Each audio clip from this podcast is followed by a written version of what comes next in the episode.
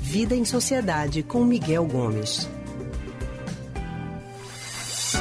Vamos continuar falando aqui de novo coronavírus no, na nossa conversa hoje com o Miguel Gomes, porque a gente acabou de sair do feriadão de Réveillon e o que não faltaram nas redes sociais foram fotos e vídeos de festas, pessoas famosas, inclusive, né?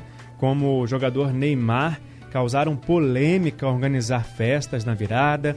Inicialmente era para 500 pessoas essa festa. Depois da repercussão, o número de convidados, segundo ele, caiu para 150, terminou com a família e alguns parças, como ele mesmo definiu.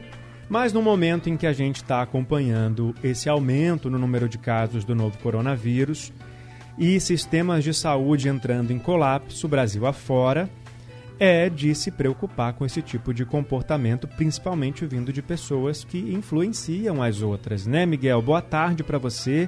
Seja muito bem-vindo ao nosso primeiro bate-papo de 2021. Boa tarde, Leandro. Boa tarde, ouvintes. E um feliz ano novo aí para todo mundo. Vamos torcer para que esse ano seja mais tranquilo que o ano passado.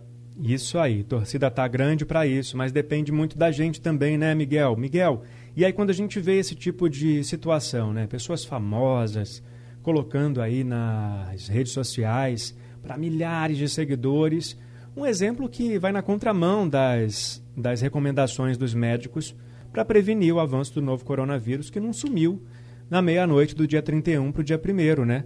Como é que isso pode repercutir no comportamento de quem está do lado de cá das redes sociais, observando toda essa, essa esse, esse desrespeito à vida, né, das outras pessoas? Pois é, Leandro, isso é um péssimo exemplo, né? Não é nem um, um exemplo, é um mau exemplo que algumas pessoas dão e que a gente vê isso acontecer com pessoas até que são próximas a gente, de repente um vizinho ou mesmo um parente que faz uma festa com mais gente e isso já é uma coisa equivocada. Mas quando você passa para uma figura pública, né, assim, não que as pessoas privadamente não tenham que ter a responsabilidade de não aglomerar, todos nós temos essa responsabilidade. Mas uma figura pública que promove esse tipo de festa, que divulga isso, né, como sendo um feito que ela está fazendo, imagine uma festa para 150 pessoas, né, é um grande mau exemplo, né? E passa um recado de que, ó, vocês que estão fazendo isso aí são bobos, são bestas, a gente é que é esperto, a gente que pode fazer. É uma coisa terrível que a gente vê acontecer e que traz um, um péssimo exemplo para a população no geral e toma isso como uma situação de que, bom, se eles estão fazendo lá, por que eu não posso fazer aqui? Né? Um pouco aquela ideia de que é, a gente, um pouco da cultura brasileira, uma coisa que a gente precisa lutar contra, de que a gente tem que ter, tirar vantagem das situações, sabe? Então, é como se uma pessoa famosa dessa aí, no caso do Neymar, que ficou bem é, grande, também teve um digital influencer recentemente numa festa. Enfim, esse tipo de contra-exemplo é muito ruim porque desautoriza tudo que os órgãos competentes estão fazendo, né? Porque esse camarada fazer isso é uma irresponsabilidade dele, ele está pondo em risco um monte de gente e ele não é uma autoridade sanitária. As autoridades sanitárias estão dizendo justo o contrário.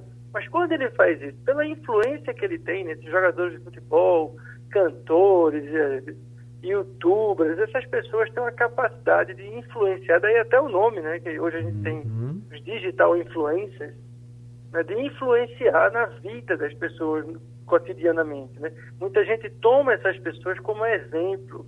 Então, se elas fazem, é porque de alguma forma está, seria autorizado. E não é. Né? O que a gente tem são as autoridades sanitárias justamente indo contra essas essas aglomerações, sobretudo nesse momento em que a gente tem uma pressão sobre o sistema de saúde muito grande. E o que, então, que é faz? uma situação horrível. E o que, que faz, Miguel, a pessoa pensar assim na, na balança dela de benefícios e prejuízos, de que pode ser melhor curtir uma festa ali imediatamente, mesmo correndo o risco de sair dali infectado, doente e de precisar de ir para um hospital e em alguns uhum. em um dos vídeos que circulou que circularam pela internet uma uma pessoa que está na festa fala é só me entubar é só me entubar ou seja parece que as pessoas perderam realmente a noção do risco que elas estão correndo e que elas estão colocando as outras também, né? O que, que acontece na cabeça dessas pessoas?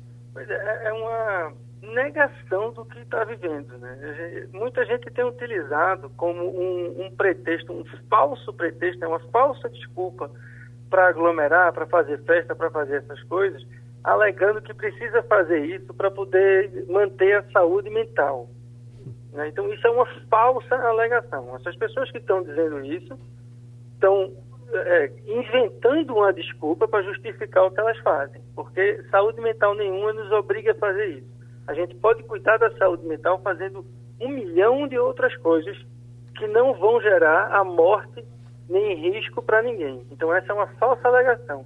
E aí essa pessoa que faz esse tipo de festa né, e vem com esse tipo de discurso, pode me entubar, é só me entubar, é de uma negação de que existe uma doença, de uma irresponsabilidade que isto, no nosso país, é crime. Deveria ser enquadrado como um ato criminoso quem faz esse tipo de coisa.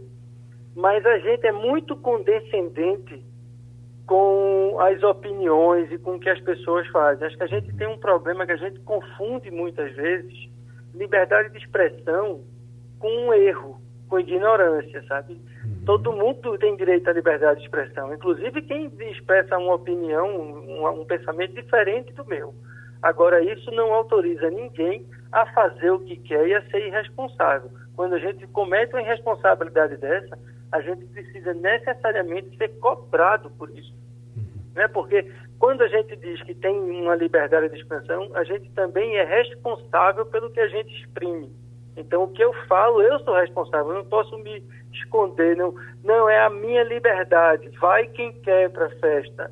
Não estou obrigando ninguém aí isto é uma meia-verdade, porque isso é uma irresponsabilidade, essa pessoa tinha que responder por isso. A gente vê isso acontecendo em relação às festas e muitas vezes também em declarações de pessoas importantes em redes sociais, internet, em, em que dão declarações absurdas, como apologia à tortura, apologia ao uso de drogas e tal, e a gente passa a mão como se fosse uma liberdade de expressão. Não é. Isso é um crime, isso é um equívoco, isso deveria ser punido e a gente passa a mão. A gente passou a mão disso quando se falou sobre tortura dentro do Congresso Nacional há quatro anos, há quase cinco anos agora.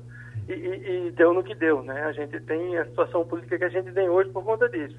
Então a gente não pode ser tolerante com a intolerância.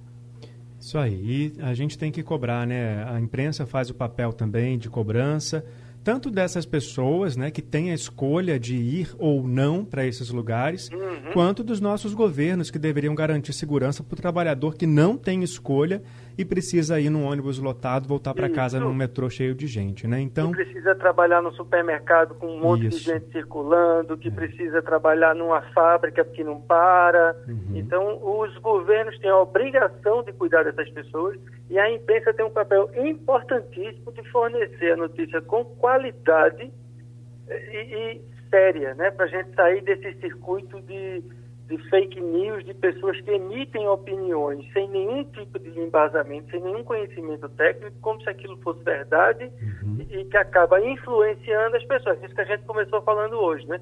De repente vem um camarada famoso, faz uma festa para um monte de gente, a gente vê ele divulgando e aí as pessoas vão achar que não, se ele está fazendo é porque agora pode, então a doença é uma invenção, ninguém está querendo, isso não é sério, é tudo mentira.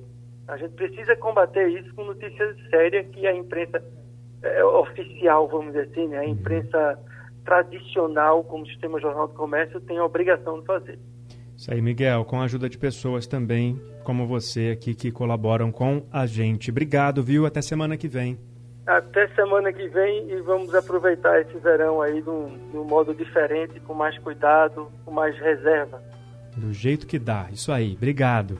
A gente acabou de conversar com Miguel Gomes, que é historiador, né, nosso parceiro aqui de todas as semanas, psicanalista e psicólogo do Centro de Pesquisa em Psicanálise e Linguagem, CPPL.